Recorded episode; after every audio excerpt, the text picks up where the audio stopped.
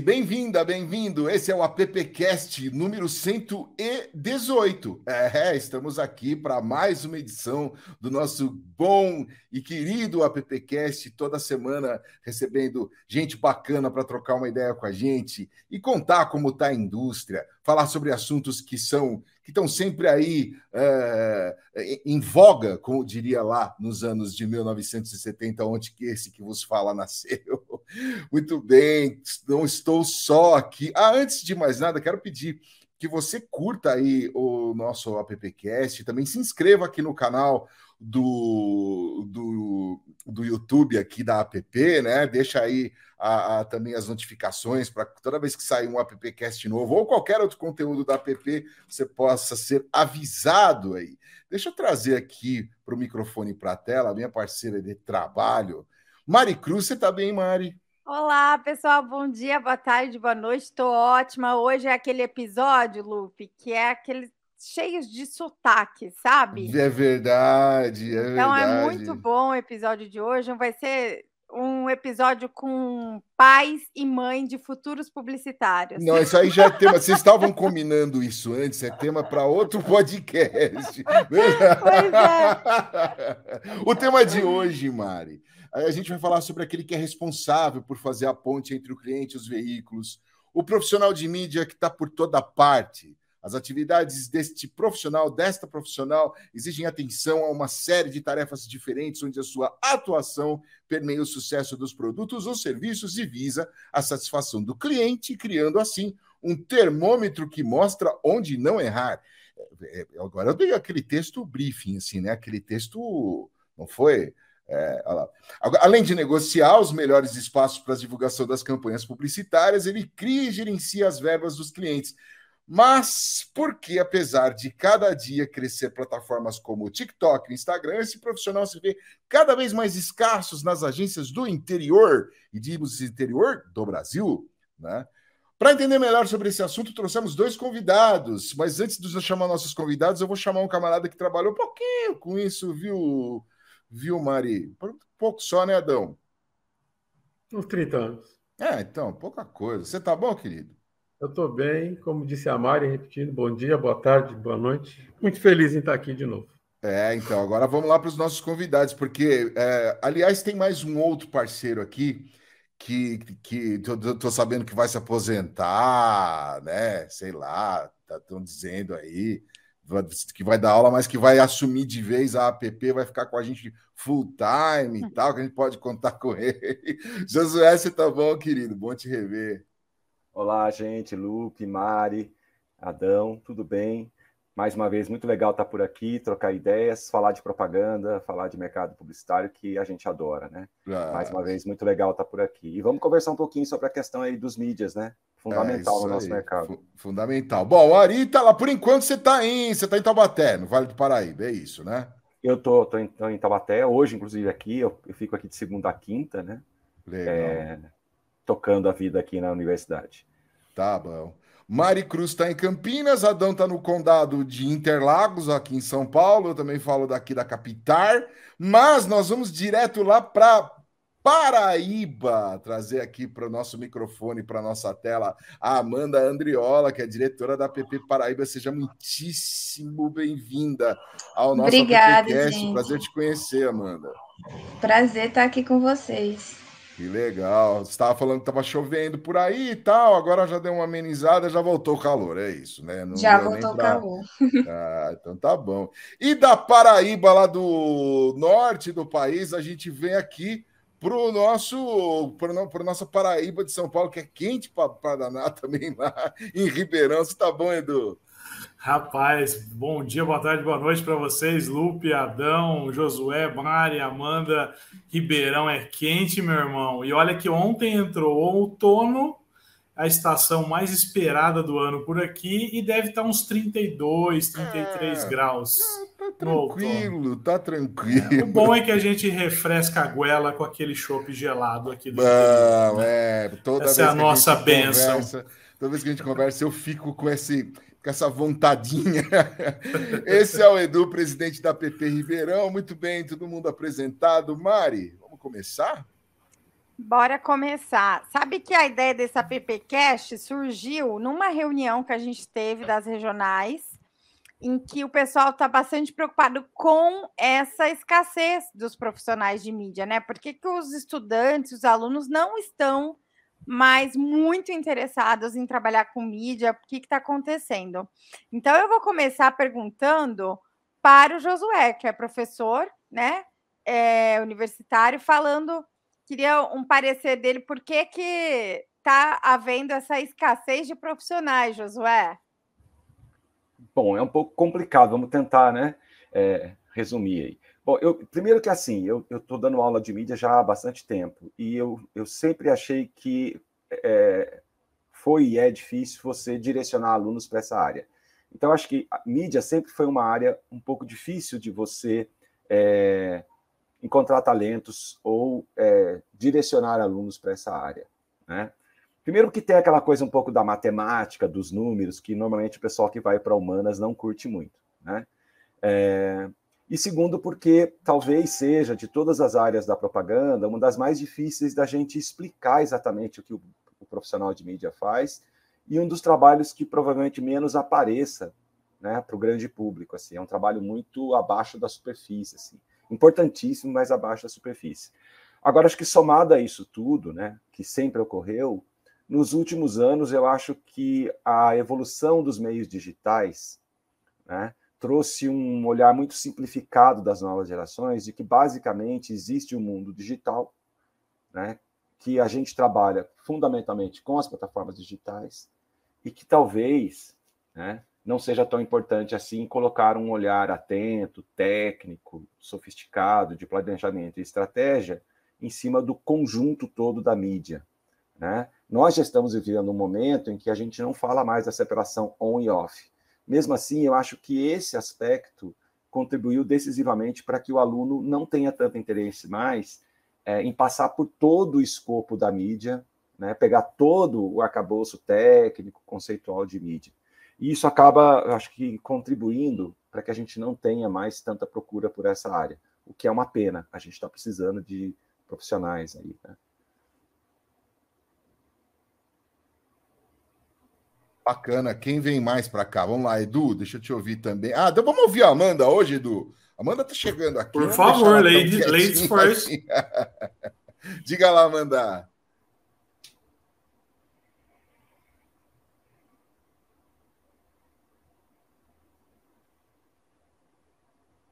Não tem problema, o microfone fechado ainda vai ser uma, é uma marca. Se a gente não fizer isso, nós não estamos gravando nem ao vivo, né, Marta? Nem, né, Amanda? Ah, exatamente. Aqui, é, como eu estou numa principal, aqui é usando o microfone um pouco fechado para não vazar tanto barulho. Mas é isso, assim, eu acho que as pessoas estão um pouco um pouco focando mais no, no digital, né? E aí o que eu a, a impressão que eu tenho é que é, é preferem migrar mais para o tráfego pago e estão esquecendo um pouco dessa parte de mídia. Bacana, bacana. Adãozinho, vem para cá também, a gente vai ouvir o Edu também. Quer comentar alguma coisa sobre la, la pergunta de Maricruz? Olha, nome de novela, hein? La pergunta de Maricruz. Eu acho que eu tô.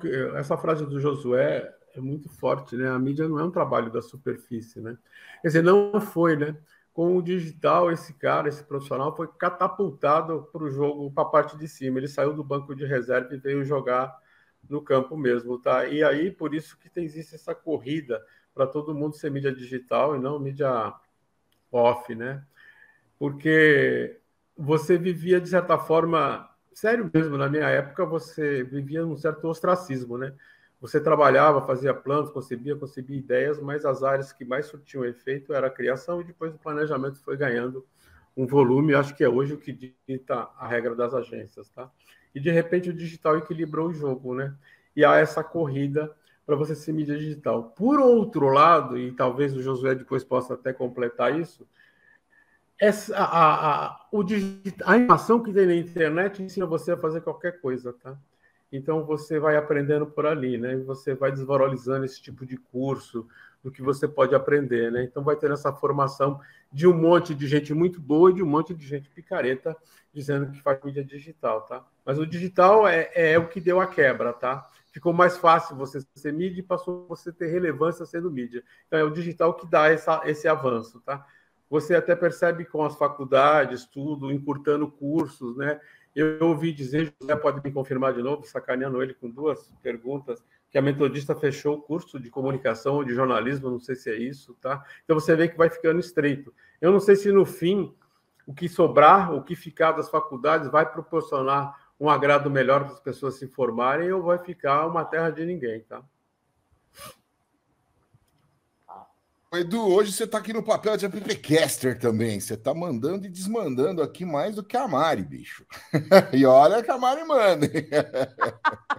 Só Olha que isso é difícil, hein? Ô, Edu, dá uma Pô. refrescada aí no clima, uma, otimi... uma traga um tom otimista, porque o, o Adão já falou que vai virar terra de ninguém, meu. Ele já, ele já chutou o balde, ele já, já passou o rolo compressor. Acabou com a carreira das pessoas. Mas, gente, quando foi terra de alguém esse nosso mercado, né? Eu acho é, que. Né? detalhe é esse, né? A gente buscar esse lugar ao sol. É, concordo quando o Josué traz essa reflexão de que é, a gente tem um, um, desinteresse pela profissão de mídia, e eu acho que isso é, também vai na questão da valorização do profissional de mídia hoje, né? Aí eu também vou concordar com o que o Adão falou, porque se torna tudo muito fácil, né? Ou, ou não, né? ou assim, ou rápido para que você, na verdade, é, faça essa função dentro da agência.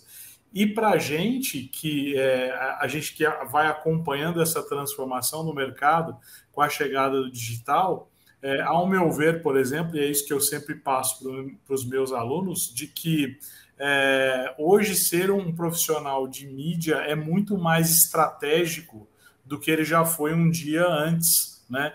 principalmente por conta do próprio digital, né? Com todas as áreas digitais que chegaram, porque é, hoje você não tem a mídia certa ou a mídia ok, você tem as mídias e fazer esse tempero é muito mais difícil para o profissional de mídia. Vamos pensar, gente, a gente tinha cinco, seis mídias antes e você tinha é, nessas mídias aí diferenciadas, rádio, TV, outdoor, revista e tudo mais, essas mídias faziam com que você é, só é, fizesse uma estrate estrategicamente o, o, melhor, achasse o melhor canal ou a melhor emissora, ou a melhor, o melhor meio desses aí para você conseguir colocar. Isso era muito baseado em pesquisa, em fato, e ok. Hoje você não tem como é, é, ter a certeza de que você colocou, por exemplo, um comercial no horário nobre mais caro da televisão e a certeza de que todo mundo viu esse comercial ali, né? É, talvez alguém viu ele em outro lugar, né? Viu numa passadinha pelo TikTok, no WhatsApp que alguém compartilhou. Então você tem um tempero maior com o digital, aonde tornou a, vamos dizer assim, é, a responsabilidade e a estratégia do profissional de mídia algo muito mais é, macro, né? Ele tem que estudar mais, ele tem que pensar mais estrategicamente, ele tem que olhar essas 3 mil possibilidades que ele tem no digital, mais as outras todas que ele tem no offline, e entender que esse tempero é que vai trazer um bom resultado para ele, e não, na verdade, somente é, é, um, uma indicação ali através de uma tabela, de, de, um, de algo relacionado à audiência. Então ele tem que olhar de um jeito muito, muito mais macro para essa profissão de mídia, né? E aí eu já jogo de volta para o Josué falando como é que a gente faz isso, Josué, na faculdade hoje, né? Aonde você tem uma disciplina de mídia com uma carga horária pequena, né? E você tem muitas mídias para você explorar, né? Então acho que o desafio na academia também é esse, né? E se a gente somar, já, já jogo para você de volta também a questão, tanto de como é que a gente faz isso na academia com uma carga horária pequena em mídia e como é que o mercado faz isso. É, eu é, queria perguntar. É, como é que o mercado faz isso trabalhando com, é, com pessoas que chegam né, e, e tem que se adequar às mídias daquele lugar, daquele local, é, daquela agência, daquele cliente que na verdade não é mais a receitinha de bolo que vai dar certo, né? É porque eu, eu acho que antes, só antes de passar para o Josué, desculpa até essa interrupção aqui, mas eu, o que eu vejo também aqui, Edu, é assim: a, a, vocês aí têm um esforço danado para passar essas coisas numa carga horária tão pequena, como você acabou de colocar, mas eu também quero saber o seguinte: como que a gente pode ajudar as agências, como é que você acabou de dizer, mas assim, até que ponto as agências estão preparadas e dispostas a treinar esses profissionais. Porque a gente está falando de não só do mídia, mas uma cadeia toda dentro de uma agência, né, dentro de veículos e tudo mais, que nem sempre você vê uma, uma disponibilidade, uma, uma disposição das pessoas em querer também treinar, ajudar, ajudar e até mesmo reaprender a, a conviver dentro desse ambiente hostil aí, não é, Josué? É, assim, até pegar um gancho legal em cima do que o Edu falou, né?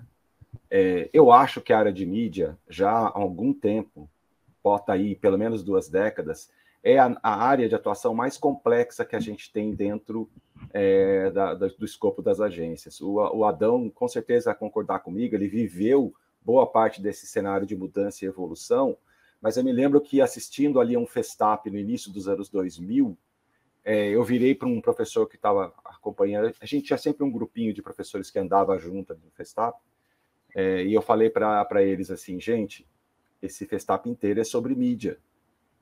Né? E eles falaram, ah, você está puxando brasa para sua sardinha. Mas, de fato, se a gente olha para a configuração do mercado hoje, é, até pela quantidade, pela multiplicidade, diversidade de plataformas, veículos tudo mais, é, mídia é, é, é, é, algo assim, 100% presente todo o tempo da conversa.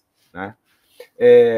E aí eu acho que o grande desafio, voltando para a questão da formação né, e do próprio mercado, é você conseguir despertar em quem está estudando publicidade esse olhar estratégico, esse olhar de, de, de ter capacidade de olhar para um cenário, entender esse cenário e propor um caminho estratégico, criativo, para atender a aquele problema de comunicação, independente de que tipo de plataforma, recurso, meio você esteja utilizando. Eu acho que é muito mais você trabalhar isso conceitualmente. E aí a gente tem um grande problema, porque o que está acontecendo hoje, voltando na questão da gestão de tráfego, né? É, você pega o gestor de tráfego que está indo para as agências hoje, ele é uma pessoa que não passa pela universidade, na maioria das vezes, faz um curso ali de três meses, seis meses de gestão de tráfego e vai atuar nessa área, com uma visão muito técnica, muito ferramental, muito de operar ferramenta e muito pouco uma visão estratégica. Então, ele não falta para ele conceitos que, se ele tivesse passado por uma formação, ajudariam demais ele entender o que é alcance, como é que se constrói frequência, o que é intensidade de campanha, como é que você modula essa intensidade, como é que você trabalha a continuidade de uma campanha. Ou seja, são aspectos conceituais de mídia que a pessoa precisa conhecer. E aí você tem um profissional na agência que é, não passa de um determinado nível né, e começa, inclusive, a comprometer o próprio resultado da agência. Eu tenho dito para meus alunos assim: você quer ser um bom gestor de tráfego, você tem que ser, antes de tudo, um bom mídia. Porque, para mim, na minha cabeça, a gestão de tráfego é mídia. Tá? É, e, por último, para fechar isso aqui, tentar fechar, assim, é, no, no, meu, no, no, meu curso, a gente mantém uma carga horária de 80 horas é, semanais, né? uma disciplina de 80 horas em mídia em um semestre. Eu sou do tempo que a gente dava mídia por, por um ano e eu já achava pouco, né? E agora realmente está bem apertado. Então é bem mais complicado a gente fazer. A gente não tem muito tempo para mergulhar na parte prática da profissão. E aí eu quero colocar um outro aspecto. Não só as agências deveriam vir nos ajudar, né? Mas todo o mercado de mídia, incluindo aí veículos, né? Isso é uma coisa que eu falei num evento lá atrás, que o Felipe Crespo me convidou para fazer parte de um evento sobre é, ensino de mídia. Felipe, eu acho que todo mundo conhece aqui, nosso amigo, ou pelo menos grande parte, né? Lá do Amigos do Mercado também, dono da Sim. Criativos BR. É, e a gente discutiu exatamente isso. Por exemplo, para mim, é, aqui no interior, é muito difícil ter acesso a uma ferramenta de planejamento de mídia, um software de planejamento. Né? É muito difícil ter acesso ao que faz o Cantor, ao que faz é, aquele que mede os principais mercados, me faltou o nome agora, enfim. A gente não tem acesso a esse ferramental, então a gente não consegue trabalhar muito bem esse aspecto prático junto com o aluno. E acaba perdendo. Meter? Não, é o. Ah, gente, eu vou, ter, eu vou lembrar depois. Ele, ele trabalha muito mais é, essa questão de público-alvo, enfim. É, mas assim, o que eu quero dizer é que daí acaba, a gente não tem esses recursos na mão, acaba ficando uma disciplina muito teórica às vezes, e isso acaba afastando também o interesse do aluno, né? É, não é uma questão fácil de resolver. É, talvez a gente teria que deixar de adotar só o nome mídia como disciplina e a gente vai para uma discussão mais profunda de reformulação, né, é, do ensino superior.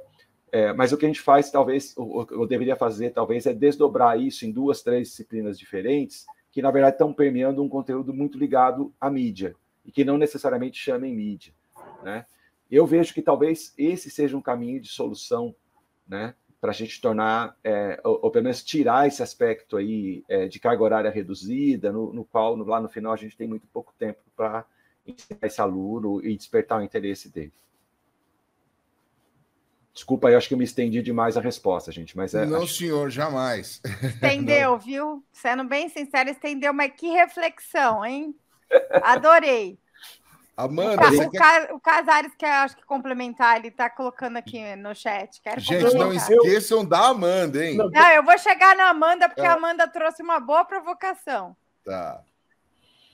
Não, eu ia só. O que o Josué falou é perfeito, né? E eu acho que o problema para variar está lá em cima, está no MEC, está em Brasília, que demora 10, 15 anos para ver o tipo de curso que vai dar. Quer dizer, o MEC está no século XVIII e a gente está falando aqui já do metaverso, tudo, e eles ainda estão. É o problema atrás. É muito difícil de ensinar hoje que você compra uma campanha no TikTok, a mídia é Juliette, é belíssima, por sinal, tá? Ela é a mídia. Quer dizer, como é que eu faço um plano que eu acompanho, que eu sigo a Juliette? A faculdade não está preparando, não tem ferramenta para colocar isso. Então, eu vejo que o problema está lá atrás, é lá atrás, é no programa, é no MEC?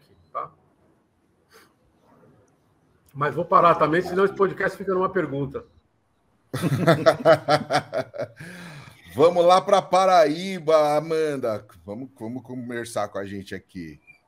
Então, eu acho que a gente chegou no ponto, né? Desde que eu, tra... que eu estudava, aliás, é, já se falava né, na... nas disciplinas, nas cadeiras que, que não estavam acompanhando muito bem. Lá, acho que há uns 10 anos atrás, já se, se falava muito nisso, assim, que a gente estava estudando uma coisa, mas que a publicidade já estava caminhando assim tão rápido que aquilo que a gente estava estudando já não, não talvez não se aplicaria mais. E em se tratando de mídia, eu acho que a questão assim é bem essa. A gente fala de mídia, mas hoje em dia, quando, quando se vai para a faculdade, é assim, um número limitado de mídias que podem ser usadas. E na prática, a gente pode é, usar como mídia qualquer coisa. Então, eu acho que falta também despertar a criatividade na, nos estudantes, né, em relação à mídia. Que mídia pode ser é, a TV, né, a mídia tradicional, como também pode ser uma parede, pode ser um poste, algo assim. Hoje em dia que a gente faz tudo para viralizar, não é? Coisas criativas, dá para ser mídia sendo criativo. Acho que as pessoas ainda não, não, pelo menos na academia, eu acho que é muito difícil de passar para as pessoas que dá para ser sim criativo, porque quando a gente vai para a faculdade de publicidade, a maioria das, da, das pessoas querem ser querem fazer arte, querem fazer o texto, mas a parte de estratégia é, as pessoas não querem tanto, porque talvez pensem que é mais quadrado, quando na verdade não, não é ideal ao planejamento e, e a parte prática, né, na criação, tudo é criativo. Então acho que tem esse medo realmente das pessoas ah, eu vim aqui para ser criativo, e se eu for para essa, essa parte estratégica, talvez eu não seja tão criativo. Então, acho que precisa ter essa. trazer a criatividade para dentro da,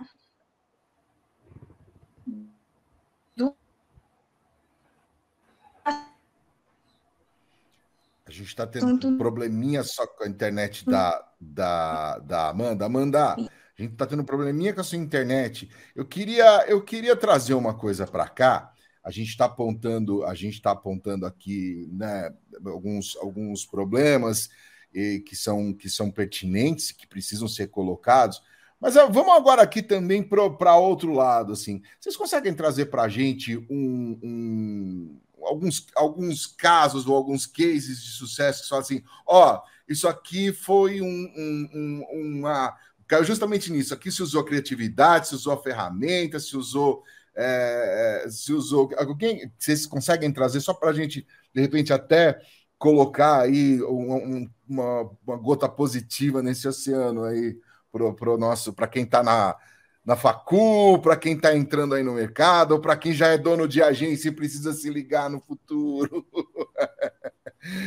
quem que, quem que ô, quer? Ô, Lupe, deixa eu puxar a fila aí, então. Vai lá, é... vai lá. Cara, é, primeiro que assim, a gente está falando aqui de dificuldades, né? Não são problemas, né? Sim, Ao sim, meu sim, ver, é. são dificuldades e um momento que a gente vive de adaptação, né? Sim, sim, e, claro. e sempre tem aquele profissional que se destaca, né, meu? E, e mídia, concordo quando a Amanda está falando, né? A mídia tem que ser criativa também, né? A gente tem que se reinventar de alguma forma e fazer esse bolo, esse bolo girar, né? É, eu lembro, eu vou dar dois exemplos, um mais atual e um mais antigo, cara, que eu, eu acho incrível, assim.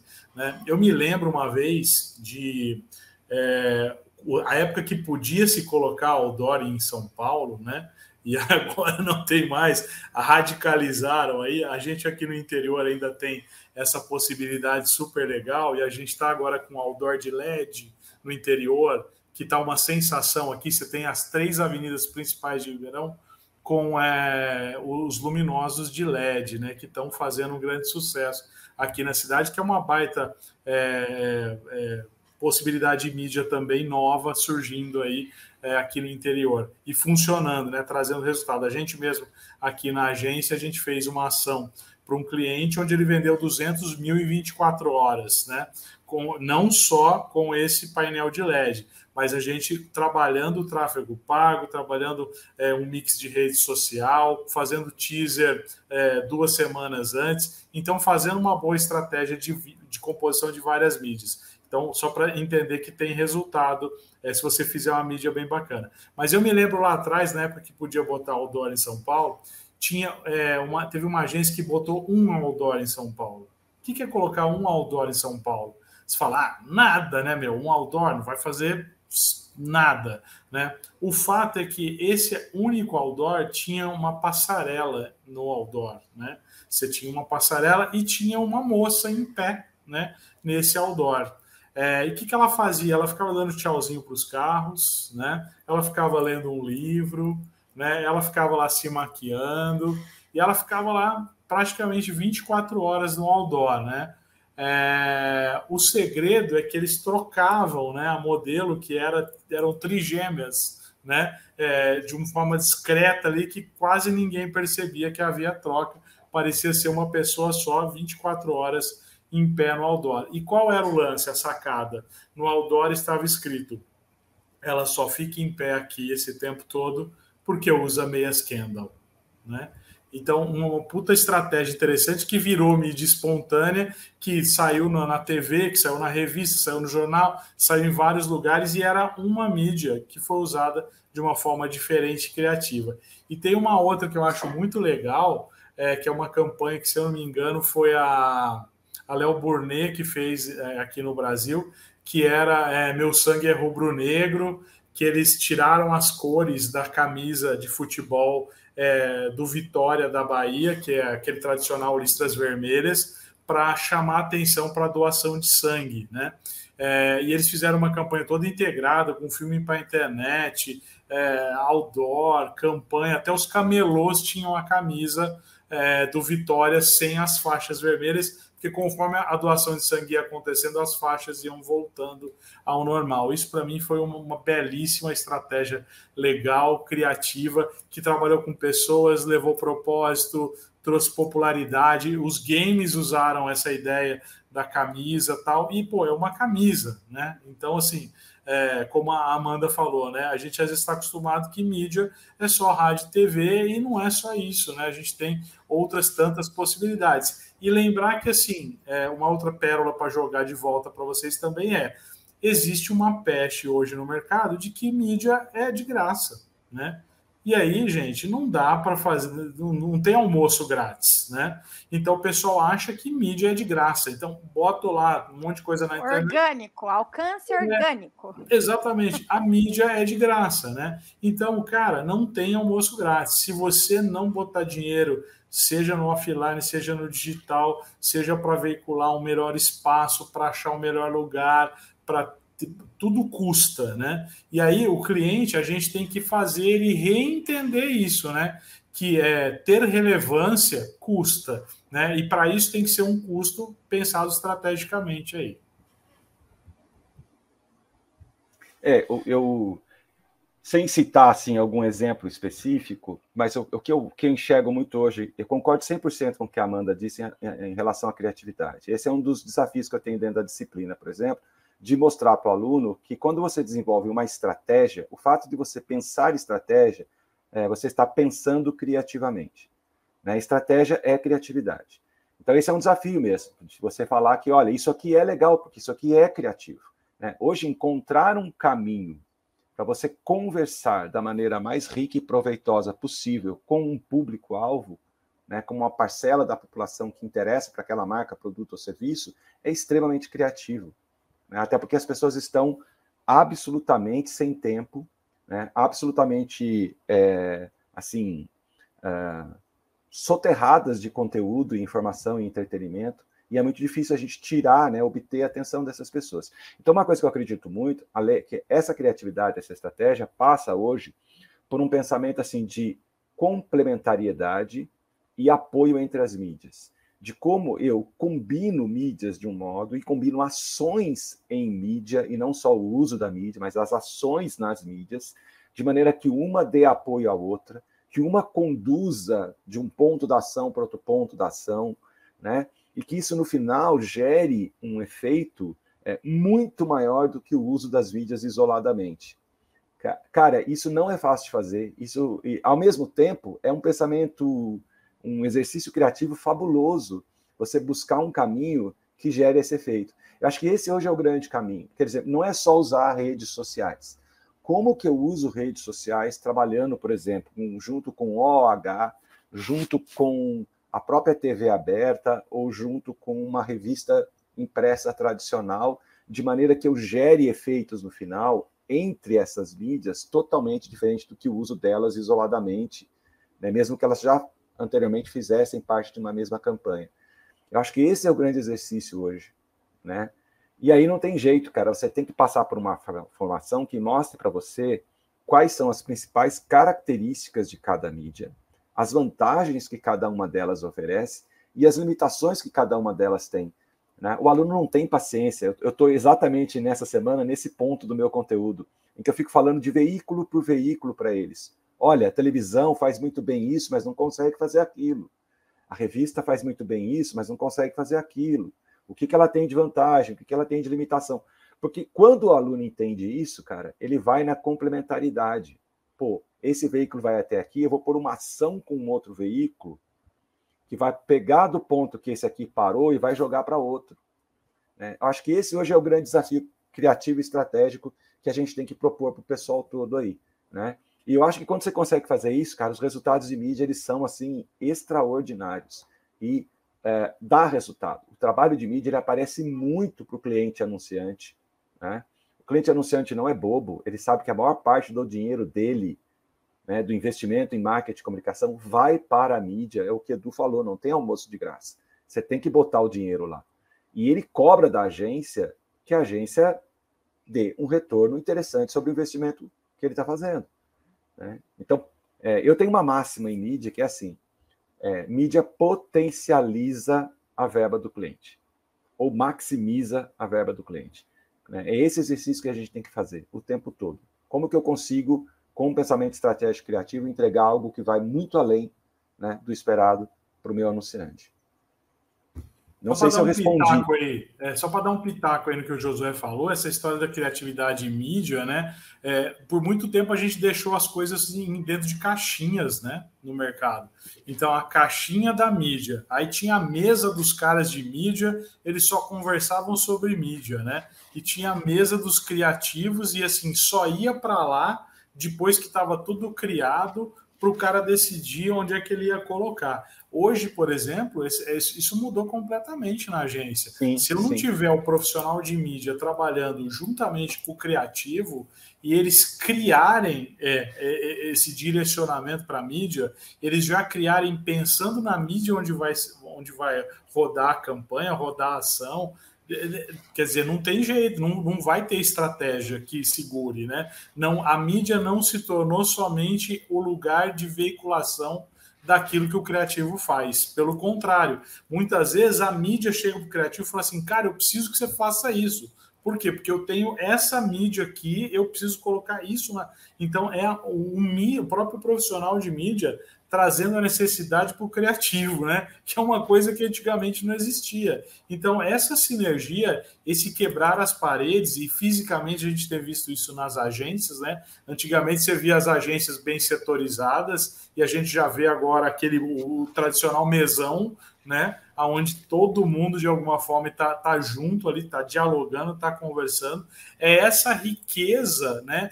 Da, da mídia dar pitaco na criação ou, ou exigir que a criação crie algo para aquela determinada mídia é que vai fazer esse tempero bom das estratégias aí. É verdade, é verdade. E também, e também tem uma coisa, né? Os veículos e as, né, os veículos, vamos chamar de veículo, os TikToks, os quais da vida e todo mundo, é, mas principalmente os veículos mais tradicionais, rádio e TV, eles também precisam abrir um pouco também suas suas cabeças e os seus ninhos para receber também essas novas ideias, né, gente? Porque nem sempre a gente vê essa essa disponibilidade, né? O cliente traz uma necessidade, você quebra lá a cabeça, pensa de forma criativa, traz um, aí chega no veículo, não, mas sabe o que acontece? O nosso ouvinte, o nosso telespectador, né? como se você não soubesse. O Lupe, né? Ou ficar muito fechado em formatos quadrados pré-concebidos, né? Sim, ah, eu só trabalho com 30 segundos, ou eu. Ah, você quer fazer é um, um, um, formato diferente na TV? Não, é. não pode, aqui não cabe, é. sabe? É, Mas, eu acho quando... que.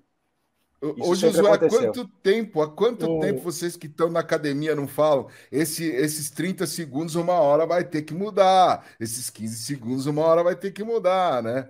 Fala aí, Adão.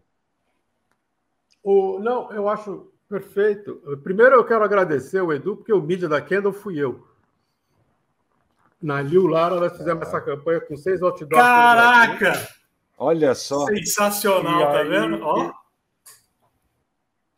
A gente tinha uma verba reduzida e era meia esquerda, o que é que talvez Mari e Amanda possam falar melhor, é que dá uma compressão na perna que você, de noite, quando chega, não está tão cansada, né? E a gente colocava modelos, elas tinham eram presas no outdoor por aquele mosquetão que usa alpinista. A gente foi no sindicato, tudo, para acertar isso, e elas ficavam andando ali. Nós fizemos um outdoor em São Paulo, um no Rio, um em Porto Alegre, um em Curitiba e um no Nordeste. E foi um sucesso de mídia, tudo fantástico. Seis outdoor, fez um barulho desgraçado, tá? Fora a cantada que as moças levavam ali, tinham água para elas, tudo ali e tal. Isso é fantástico. Eu acho que a criação da mídia é a estratégia. E ninguém ainda. Perce... Não é que ninguém ainda não percebeu, porque eu não sou aqui um oráculo, né? Mas o mídia criativo é o mídia que sabe da estratégia, tá? E ele está deixando isso de lado está mais preocupado em se aproximar da, da peça. E não é a peça, é a estratégia que é a criação da mídia, tá? E se ele se aprofundar nisso, ele mergulha e ele cresce mesmo. Agora, enquanto ele buscar imitar, mas se aproximar da criação, vai, vai sempre perder. O cara lá está mais preparado, um outro tipo de vida, a forma que ele regula a vida dele, as coisas que ele lê, que ele pensa. E o nosso negócio, a criação da mídia é a estratégia. O, a gente também tem um case bacana para entrar na história. Trabalhava na Grey e atendia a Procter, e a gente fez um negócio que um bom mídia não deve fazer. Primeiro comprou um patrocínio, depois vai ver o que coloca lá dentro. Isso nunca façam na vida, tá? E a gente tinha o patrocínio do carnaval em, em setembro para o carnaval do ano seguinte. E a gente não sabia o que fazer. E aí sentamos no velho bom mesão com a criação e definimos que, para aquele carnaval, a Procter aparecer e o produto era a Pantene, que o samba enredo de uma escola carioca devia ser a história do cabelo. E aí nós, como mídia, fomos negociar com a Vila Isabel, no Rio de Janeiro, para que fosse escrito um samba enredo com a história do cabelo, tudo, com aquelas turma lá que o Lupe conhece bem lá no Morro, da Liege, da Liege, das escolas de samba. Negociamos e fizemos a, patrocinamos a Globo, Carnaval, o normal, abertura, encerramento, comercial de 30, aquelas coisas tradicionais. E o samba foi a história do cabelo. E a garota da Procter, na época, era a Gisele Bündchen. Ela veio e nós montamos um carro com a família dela inteira. Trouxemos a gauchada toda lá e montamos um carro. Quer dizer, puta sucesso, né? Quer dizer, mas nunca compre um patrocínio para ver o que você vai pôr depois. Pensa antes, tá? Porque nós sofremos muito para convencer o cliente, tá? Mas se é um case como o Luke falou, esse me eu lembro bem, eu gosto muito.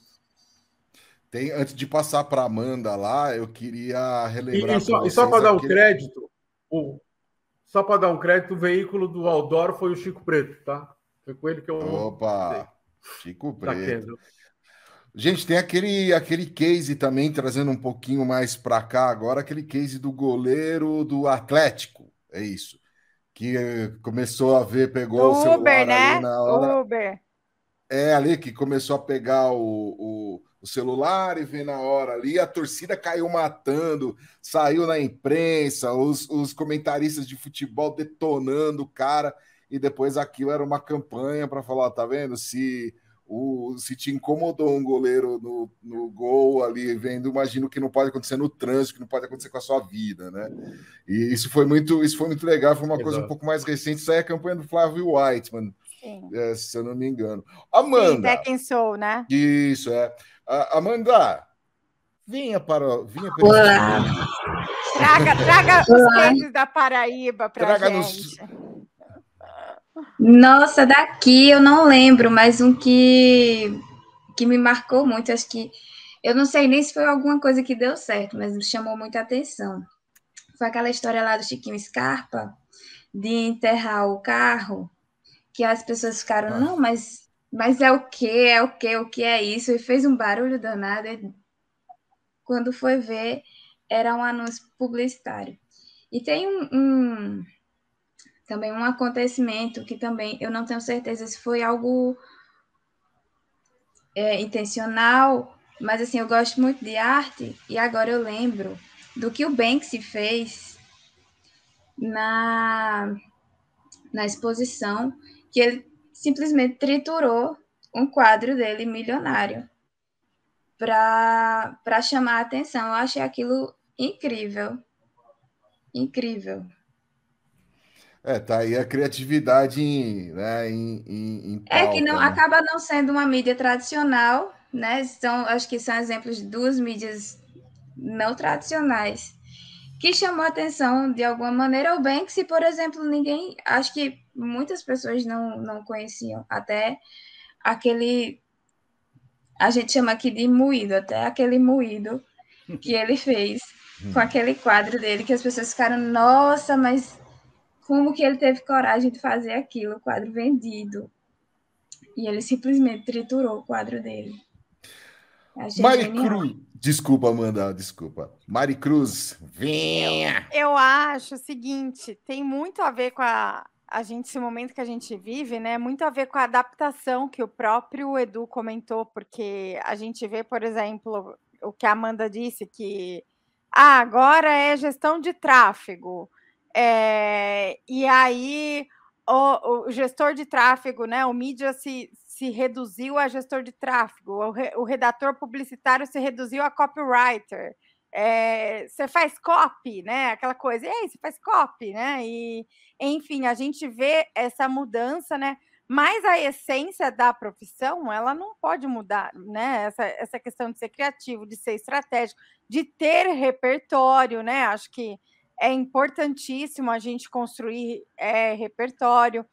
E, por outro lado, a gente vê movimentos de agências é, se especializando em, em, em, veículos, como acho que a Galeria anunciou que agora vai ter uma, empre tem uma empresa de OH, se eu não me engano, o Casa pode até, o Casares pode até confirmar, mas eu acho que a África também, com, com um veículo de OH, com pessoas especializadas em, em campanhas de, de mídia DOH também, né? Não só H. Então a gente vê aí uma, uma adequação, movimento, mas que a essência não pode perder, que é ter esse conhecimento, essa criatividade, né? Aliás, criatividade é uma das habilidades fundamentais para a gente conseguir se manter, concorrer com o robô, né? Eu acho que em todos esses cases que a gente está falando, olha só, desde lá de antes, né? É, quando a gente não tinha o digital ainda, eu acho que as grandes sacadas de mídia estão sempre na criatividade, lógico, mas estão sempre ligadas àquelas que, que tocam alguém que está do outro lado e que dá essa chacoalhada para ele não só ser espectador dessa mídia, mas que ele de alguma forma faça parte desse rolê, né? É lá no outdoor que ele brincava com, a, com as moças, é lá na, na camiseta que, que, eu falei do, do, do, time, onde ele se sentia parte do processo e ele compartilhava e ele brincava. Então, assim, eu acho que a, a questão da interatividade, que às vezes é algo que fica só em torno do digital, né? É, que o pessoal fala, ah, o digital é interativo. Não, toda mídia ela tem que ser de alguma forma interativa. Ela tem que mexer, provocar algo, né? E dialogar. É essa mídia que ela vai ser funcional e estratégica. É, na linha do quem sabe faz ao vivo, Lupe, vamos ver se dá para mostrar aqui, ó. É, quem, tá, quem vai só ouvir a gente no podcast não dá, não vai dar para ver, mas tem uma caixa de pizza aqui, ó, de um cliente nosso, né? Que a gente transformou ela em algo interessante, né? Você tem um dinossauro na caixa da pizza e quando você pega o celular e você aponta para a caixa da pizza, né? Ele escaneia a pizza, né? Olha só, peraí, deixa eu ir por quem sabe faz ao vivo. Você escaneia a caixa da pizza e aí o que acontece? O dinossauro começa a andar na caixa. Só porque eu falei, não está escaneando, quer ver? Um momento aí, merchan, é isso? É, é, sei lá, né? Um momento de vamos mostrar o negócio funcionando, né? Ah, você tem o dinossauro andando. Que barato. Beleza. Sobre a caixa, tá vendo? Né? Que barato, lá já piscou o olhinho. É, para você que tá é. ouvindo, é uma caixa octavada, ela tá entre azul e amarelo ali, tem um, um dinossauro azul o, o, Edu tá apontando o celular para ela e de fato o dinossauro fica ali se movimentando. Mexendo em cima mexendo, da caixa. Mexendo em cima da caixa e mexendo na pizza, piscando o olhinho ali. É, exatamente. Tá falando, então, ah, assim, tá do jeito que eu quero, casquinha fina. É, exatamente. Né? Então é um jeito simples, cara, de você às vezes pensar estrategicamente e interagir com as pessoas, né? Fazer com que essa mídia não seja somente é, é, uma mídia que é, diz algo, né? Então, é, mas que na verdade vai envolver a pessoa do outro lado, vai provocar algo nela, vai fazer com que ela busque o produto, que ela busque informação, que ela interaja, que ela não fique só nisso, né? O Eduardo Gianetti, que é um grande sociólogo aí, tal, ele diz que a gente está numa era que a gente está obeso de informação, mas a gente está sedento de sentido. Então, qual é, é o sentido que essa mídia, que esse conteúdo, que essa comunicação vai levar para mim. Se fizer sentido, eu vou contar para os outros, eu vou espalhar isso, eu vou me tornar uma mídia. Eu, eu falo muito isso para meus alunos, que hoje todos nós somos mídias, né? Nós somos um canal de mídia. Quando a gente exprime uma opinião sobre algo, quando a gente compartilha algo na rede social, quando a gente fala de algo, a gente é um maior canal de mídia que tem é, entre os nossos pares. Até lembrando, né, que quem influencia a compra é sempre quem está perto da gente, né? Amigo, família, tal. E é essa turma que impactada por uma boa mídia vai disseminar esse conteúdo para frente, né?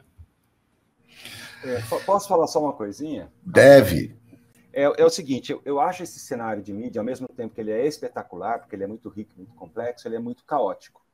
É, isso que o Edu falou é fundamental. Hoje todo mundo é um canal, então assim a profusão de conteúdos e informação é, é caótica. E eu acho que assim tem uma teoria muito legal que, que trata muito, muito disso, que é a questão da economia da atenção. Né? Todos nós estamos economizando atenção. Então você obter a atenção das pessoas hoje talvez seja é, o objetivo maior de qualquer estratégia. Né? Então, quando o Edu traz esse exemplo da caixa, eu, eu, me lembro daquilo que eu falei agora há pouco.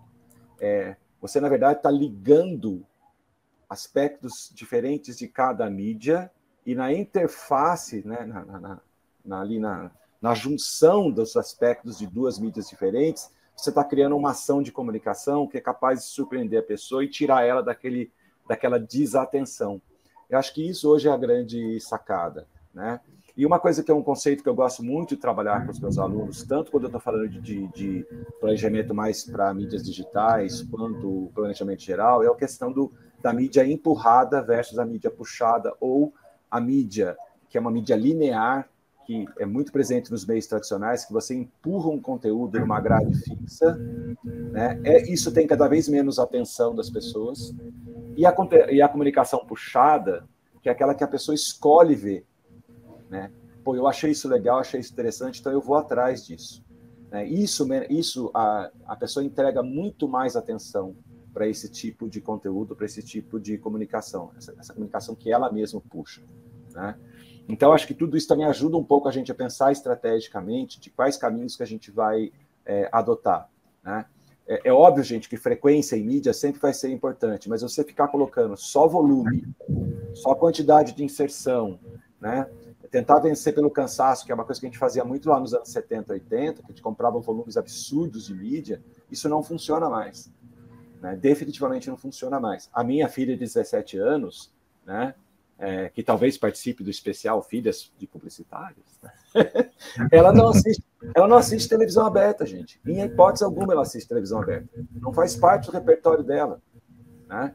É, mas talvez uma ação casada entre TV aberta, né, você consiga conversar com ela. Então, acho que assim, é, a gente tem que ter sempre. É, eu defendo muito essa coisa de você ter esse lado teórico, conceitual, uma boa formação, né? Não porque você vai cobrar a pessoa se ela sabe esse conceito ou sabe aquele, mas é como a Mari falou, é repertório, é ter de onde tirar. Quando você tem a conceituação, quando você entende o background teórico daquilo, você consegue encontrar soluções estratégicas muito mais ricas né, para determinadas soluções. Por isso que eu acho que a formação, e eu estou defendendo minha, é lógico, né, pondo todas as brasas embaixo da minha sardinha, porque assim, não tem como escapar, isso aí é fundamental. Se, se você vem com uma boa formação, uma formação que hoje passa por um curso superior bom, né, é, você tem muito mais chance de, de se destacar nesse mercado aí, de ser um ótimo mídia, e só dando um aspecto positivo nessa conversa, gente, falta mídia no mercado, e isso não é ruim.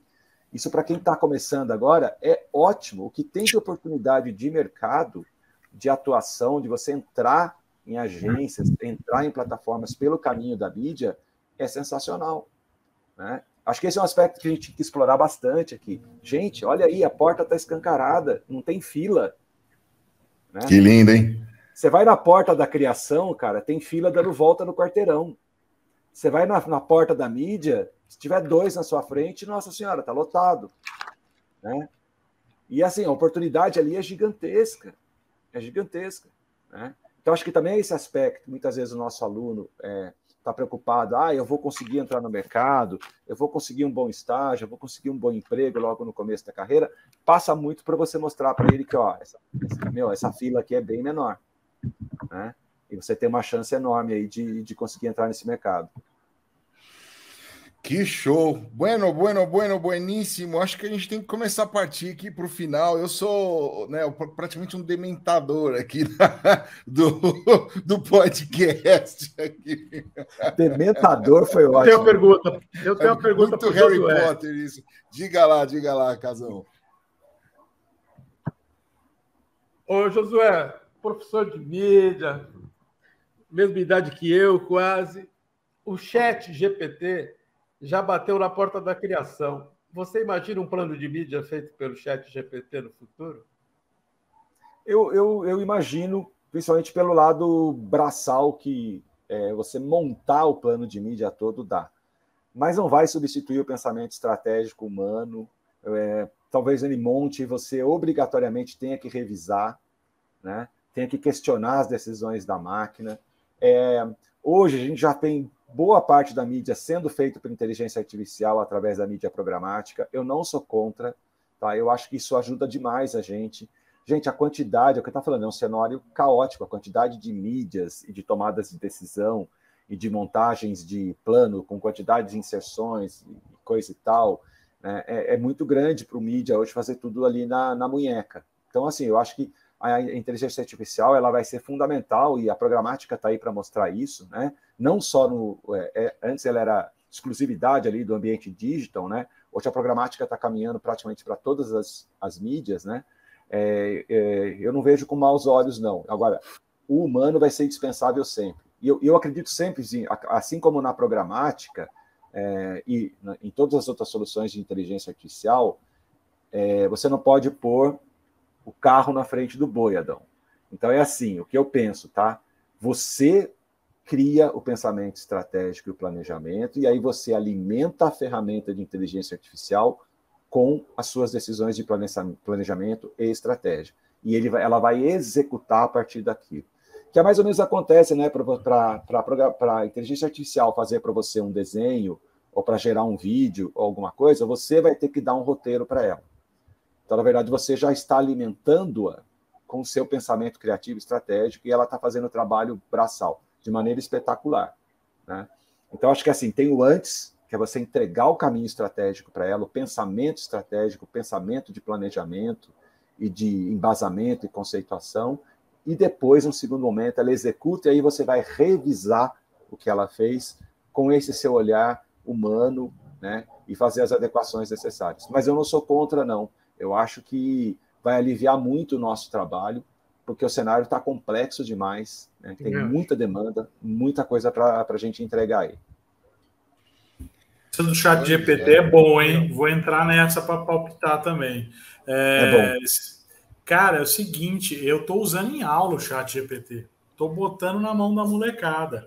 Por quê? Porque eles já têm acesso à ferramenta e eles têm que entender como usar isso de uma forma eficiente. Né? Na agência a gente está usando o chat GPT. Como? É mais um membro da equipe, cara. É mais uma opinião. É alguém que tem uma inteligência diferente daquela que nós temos. E a gente discute com a inteligência artificial exatamente levando algumas coisas. E é exatamente como o Josué falou. Para que a gente leve algo para a inteligência artificial conversar com a gente, colaborar com a gente, a gente tem que ter algo para levar, né? Quem não tem nada não vai achar alguma coisa ali. Né? É, você não sabe, sabe aquela história da Alice, né? Se você não sabe para qual caminho você vai, qualquer um serve. É, onde, é. Você quer, onde você quer chegar, qualquer caminho serve. E vai ser a mesma ideia. O cara vai chegar lá, já fiz isso em aula, e batata, aquele aluno que é Zé Ruela, Maria Ruela, que, que não manja das coisas, ele faz as perguntas erradas. E a inteligência artificial traz o que? As respostas ruins, assim, erradas para ele, porque ele fez a pergunta errada. Né? É logicamente que você vai, por exemplo, é, a gente, quando a gente traz o chat GPT para discutir com a gente, é, por exemplo, assim, cara, eu fiz uma análise SWOT legal, vou colocar lá e ver se ele vai trazer algo que eu não percebi que eu não vi, né? Que eu possa melhorar. Olha como Isso. é que funciona legal. Ah, eu quero criar uma persona. Eu, eu delineei o meu público-alvo, é, onde é a cidade, o, o que, que eu quero trabalhar tal. É, Chat GPT me ajuda a criar as personas, ele vai criar uma, duas, eu vou ter uma variedade ali à minha disposição de uma forma rápida e objetiva, onde eu vou filtrar e falar, cara, isso aqui parece mais com o que eu quero da persona, ah, essa aqui eu posso misturar com essa aqui e vou ter um resultado melhor. Então, é membro da equipe. Então, a gente vai ter essa inteligência artificial trabalhando para a gente, se a gente souber usar. Se a gente, na universidade, já botar isso na mão da molecada e fazer eles usarem da forma correta. E não falar assim, que eu já tenho, eu tenho amigos da academia que falam assim: não, isso não entra na minha aula. Eram os mesmos que pegavam e colocavam caixinha de papel na entrada da sala para todo mundo colocar o celular, achando que não, o celular não é não vai usar celular na minha aula, né? Por quê? Por quê? Porque eu sou o centro das atenções tal. Esse perfil mudou do professor, do educador, da faculdade, das agências, do dia a dia. Essa questão de recriminar coisas, a gente tem que aprender a, a usá-las a nosso favor, né? E ensinar, gente. Pode parecer clichê, mas a educação no final é sempre o melhor caminho, né? Aprender, né? É, a gente aprender a usar, acho que é o melhor caminho e é uma poderosa ferramenta. Eu acabei de meter aqui no chat GPT agora, para curiosidade de vocês, vocês queriam saber, eu coloquei aqui, por favor, faça um plano de mídia para uma pizzaria que quer crescer no serviço de delivery, numa cidade do interior de 300 mil habitantes, mas olha só o direcionamento, onde o rádio, TV e redes sociais são fortes entre o público. Aí ele vai me trazer uma resposta interessante. Se eu colocar lá, faça um plano de mídia para uma pizzaria, não vai sair nada, entendeu? Porque Vem uma tá... mãozinha assim, né? Não vai ter informação nenhuma. Assim, não, o máximo que ele vai responder é assim: isso vai terminar em pizza. É. é. Pô, daí... Ô, Du, o que, que ele respondeu? Já que você está tudo em tempo real, gente. Hoje respondeu... é PPCast especial GPT. Mudamos a pau. É, respondeu a definição dos objetivos. O objetivo principal é aumentar as vendas. Definição do público. Considerando que o rádio, TV e rede são fortes nessa comunicação e o público-alvo é, usa dessas mídias né, e tem interesse por pedir, pedir delivery, ele traz estratégias. Ele coloca como usar o rádio, a TV e as redes sociais. Rádio, fazer anúncios para atingir o público durante a programação, especialmente nos horários de maior audiência, é, em programas relacionados à gastronomia e entretenimento. Ah, gênio, né? Isso eu já sabia. Ah, vá. TV, né? Ah, Utilizar anúncios na TV em programas populares tem alto índice de audiência é, entre o público-alvo, com destaque para a faixa de horário noturno e fim de semana. Gênio também, né? Uau. Ninguém sabe disso, né? E redes sociais, fazer campanhas mais populares, especialmente Face e Insta, engajar o público em anúncios. Então, quer dizer assim, ele traz o básico, né? Ele não vai ser é, exatamente o fator criativo, refinado, aquele cara que vai saber o melhor horário, vai saber que tem é, determinado locutor X naquele horário, que tem um programa diferenciado. Ele não tem acesso às informações. Quem tem acesso a essas informações? Nós, seres humanos, que vamos olhar isso e falar: ah, entendi o básico, agora eu vou incrementar vou colocar meu tempero. Eu, eu dei, vamos dizer assim, eu dei uma corridinha. Algo que eu teria que pensar do básico, ele já me entrega o básico, o arroz e feijão. Só que a mistura, filhão, é com você, né? É, exato. Oh, a gente ainda tem um tempinho? Vamos lá, José, tem sim. Não, é só, tem, assim, eu, eu dei muito estágio quando eu tinha agência para o pessoal entrar na área de mídia. É, e peguei essa história aí do, do, do chat GPT dando essas dicas básicas, me lembrei muito o seguinte, né? O mídia não pode ter preconceito, né? Ele tem que assistir tudo, ver tudo, ler tudo.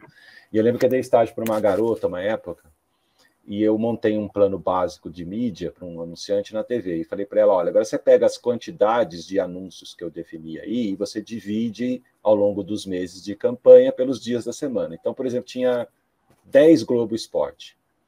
Então, divide aí coloca aí ao longo tal.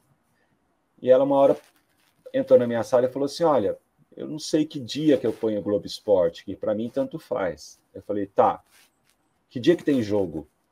Ela falou: ah, Não faço ideia, porque eu não acompanho futebol. Né? Eu falei assim: ó, Você programa Globo Esporte quinta e segunda, preferencialmente, porque tem rodada quarta-noite e final de semana. E por mais que o cara tenha assistido ao vivo, o cara que é fanático, ele quer ir lá na quinta-feira e na segunda-feira ver os gols de novo, ver os comentários, tal. Discutir o pênalti, falar não foi pênalti. Então eu acho que esse esse tipo de conhecimento, entendeu? É que eu acho que, que ainda faz toda a diferença. Né? Você, por exemplo, aqui no interior, você programar o SP2, né? É tranquilo, porque o cara chega em 15 minutos em casa e ele assiste o jornal regional. Na capital, se o cara chegar a tempo de ver o Jornal Nacional, né? Adão sabe disso, morou muito tempo em São Paulo, você perde ali duas, três horas de deslocamento no trânsito, você chega na sua casa já está na novela das, na novela 3. Né? Isso dando um exemplo, né? Qualquer outra emissora, qualquer outro canal, a pessoa não consegue chegar cedo em casa. A pessoa não almoça em casa. No interior a gente almoça em casa. Então você colocar ali o jornal, né, um jornal da hora do almoço, um programa de esporte da hora do almoço, vai ter mais audiência do que na capital. Então acho que esse tipo de detalhe, esse tipo de conhecimento que o mídia tem que sentir de cada mercado, né? É, eu lembro que no começo, acho que foi o Luke que falou, cara, a, a, primeira coisa que eu ensino para o meu aluno, você vai trabalhar num determinado mercado, como mídia, você tem que entender o que está à sua disposição como mídia naquele mercado. Quais são os veículos, né? É, como que funciona o público em relação a esses veículos. O pessoal almoça em casa, o pessoal chega cedo em casa, no final de semana o pessoal faz isso, faz aquilo. Como é isso aqui? Porque esses detalhes vão fazer toda a diferença. Né? Se eu aposto lá no Globo Esporte quinta e segunda, eu estou maximizando a verba do cliente, ele está pagando o mesmo 30 segundos e está falando para uma audiência maior e muito mais interessada né, do que se fosse em outro dia da semana. Então, acho que essas coisinhas, assim, que é difícil até da gente ensinar, né? mas que fazem uma diferença gigantesca, e é o humano, é a percepção, é o que, você constrói ali de experiência dentro daquele mercado que vai fazer toda a diferença. Tá? E, gente, não desistam de ser mídia, vale a pena ser mídia, é uma profissão que remunera bem, né? nas grandes agências se paga muito bem para o pessoal de mídia, é um profissional raro, difícil de encontrar, então se você for bom, você vai escolher onde você vai trabalhar, a verdade é essa. Então, ó, bola para frente, vamos ser mídia que vale a pena.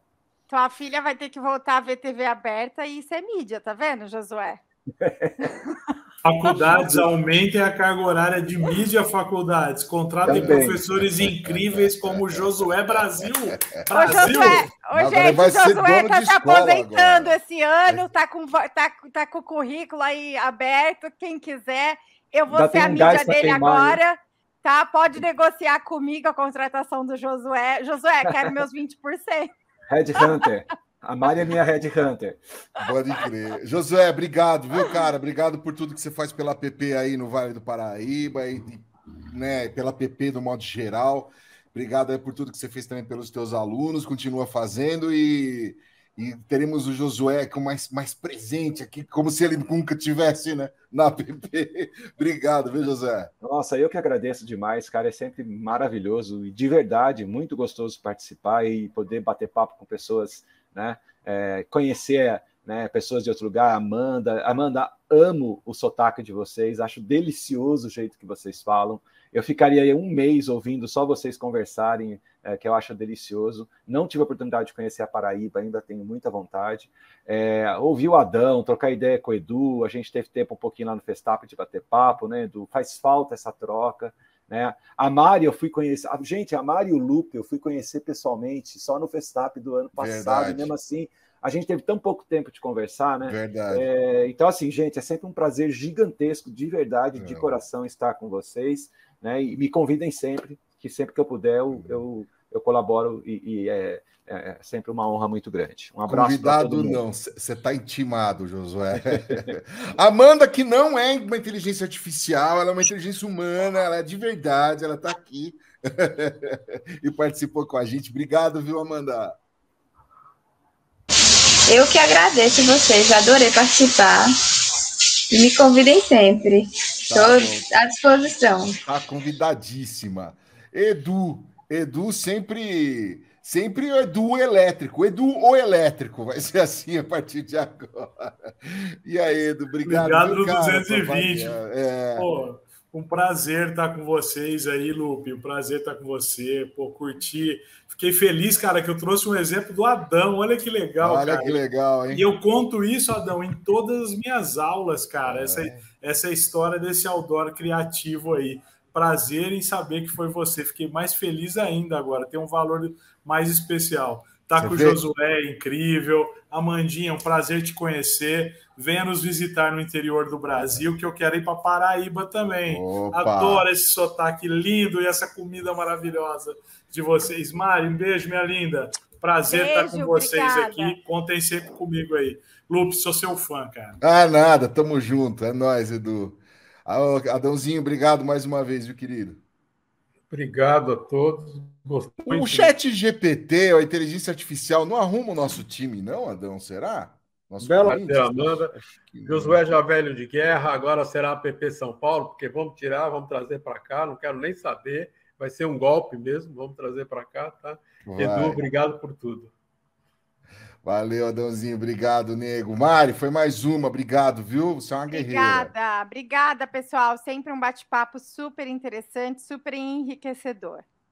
É isso aí. Você, muitíssimo obrigado por acompanhar a gente mais essa jornada aqui no AppCast. Se quiser mandar su- sugestões para a gente, pode acessar lá o nosso appbrasil.org.br. Aí por lá você fala com a gente, fica sabendo tudo que acontece. E também não esquece de dar o seu ok, o seu joinha, o seu é nós aqui no, no nosso YouTube também. Ati- a- Aciona aí as notificações. E se ainda não é inscrito, inscreva-se no nosso canal aqui da PP para ficar por dentro de tudo que rola. Quero agradecer também a galera da Compasso Colab, que edita, monta e distribui o nosso amado AppCast. A gente se fala na próxima. Tchau.